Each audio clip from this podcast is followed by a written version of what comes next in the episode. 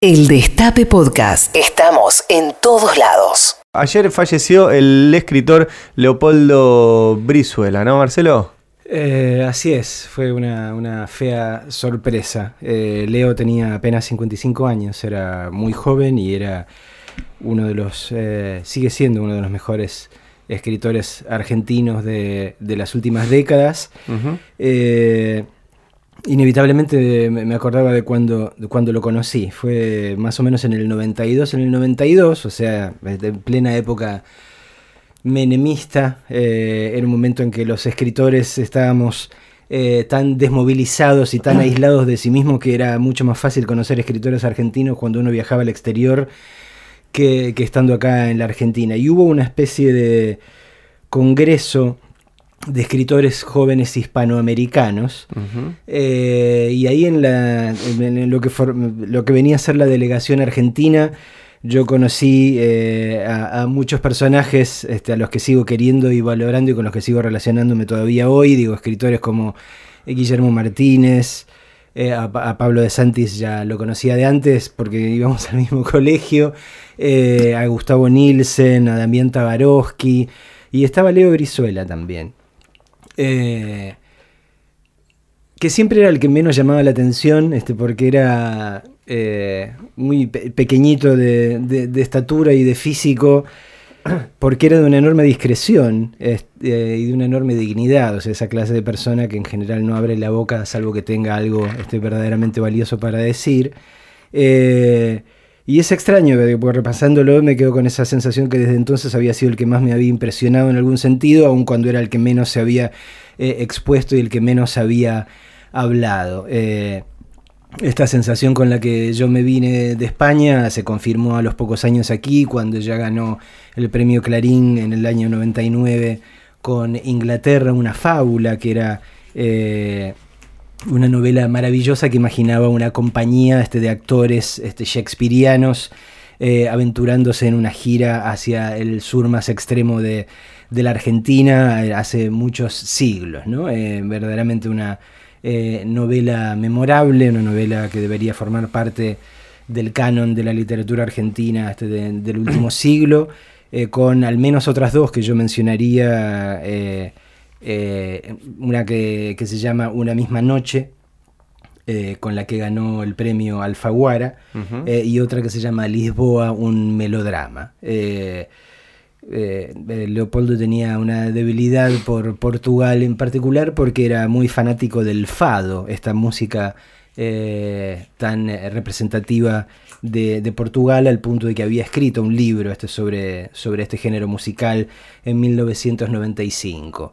Eh, era un tipo que era consciente que venía de, este, de un estrato social muy humilde, este, de un padre riojano, empleado de la IPF, de esos que viajaban en los, en los barcos al sur este, para trasladar el petróleo, eh, nieto de una este, trabajadora doméstica, eh, y tenía una, además de, de su maravillosa escritura,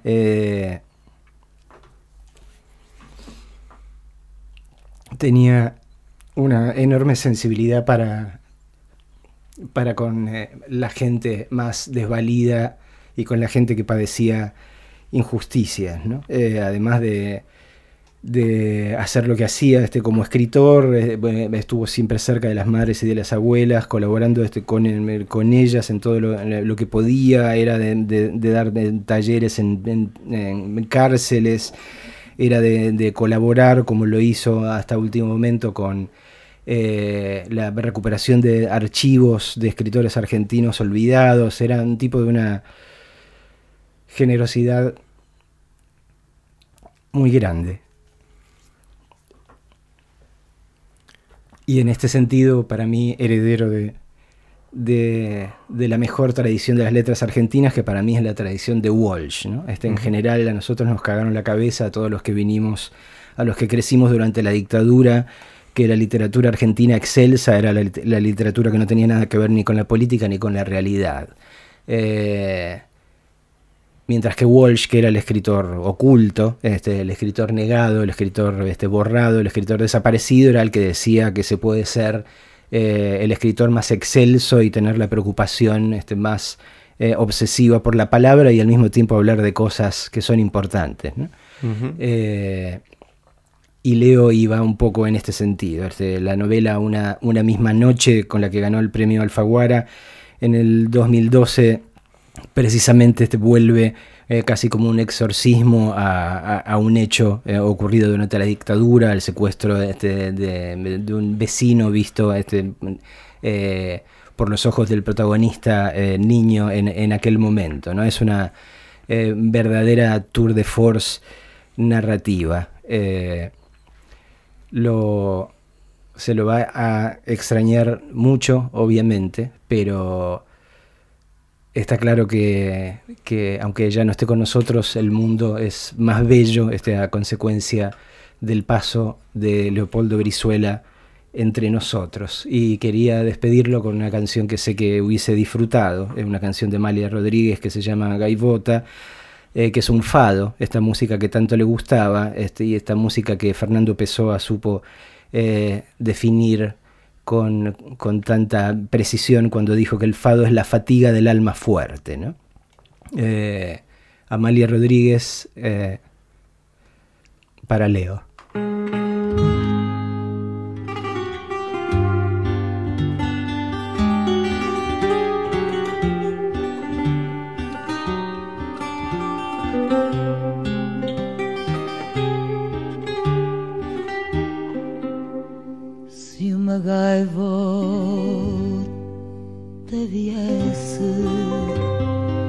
Trazer-me o céu de Lisboa no desenho que fizesse.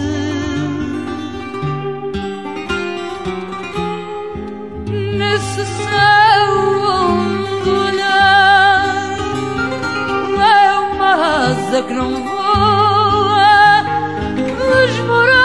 the color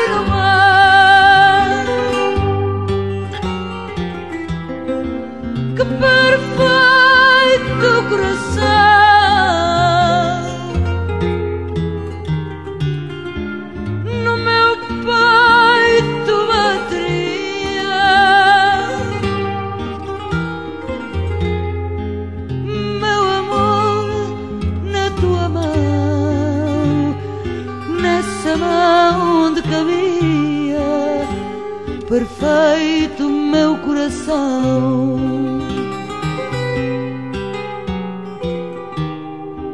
Se um português marinheiro dos sete mares andarilho fosse quem sabe primeiro.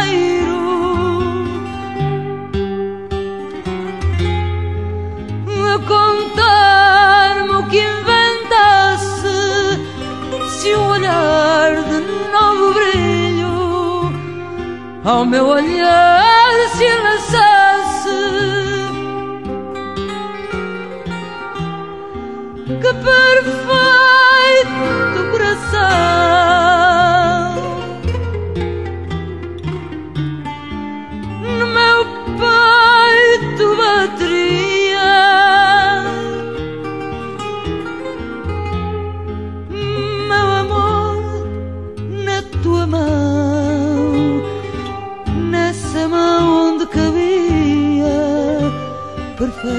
o meu coração.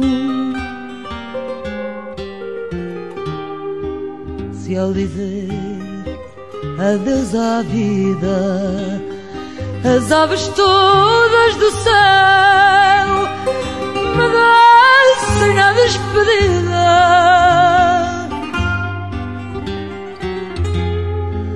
O teu olhar sonhar que era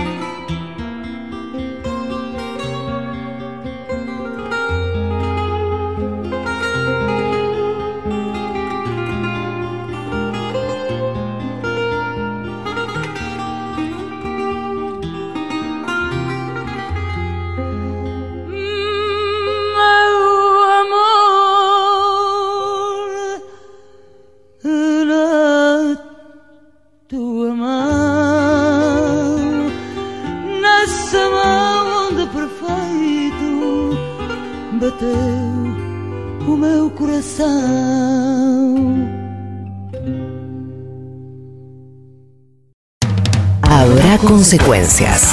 El mapa de la mañana. Para que no te pierdas ahí afuera. Escúchanos donde sea, cuando quieras. El Destape Podcast.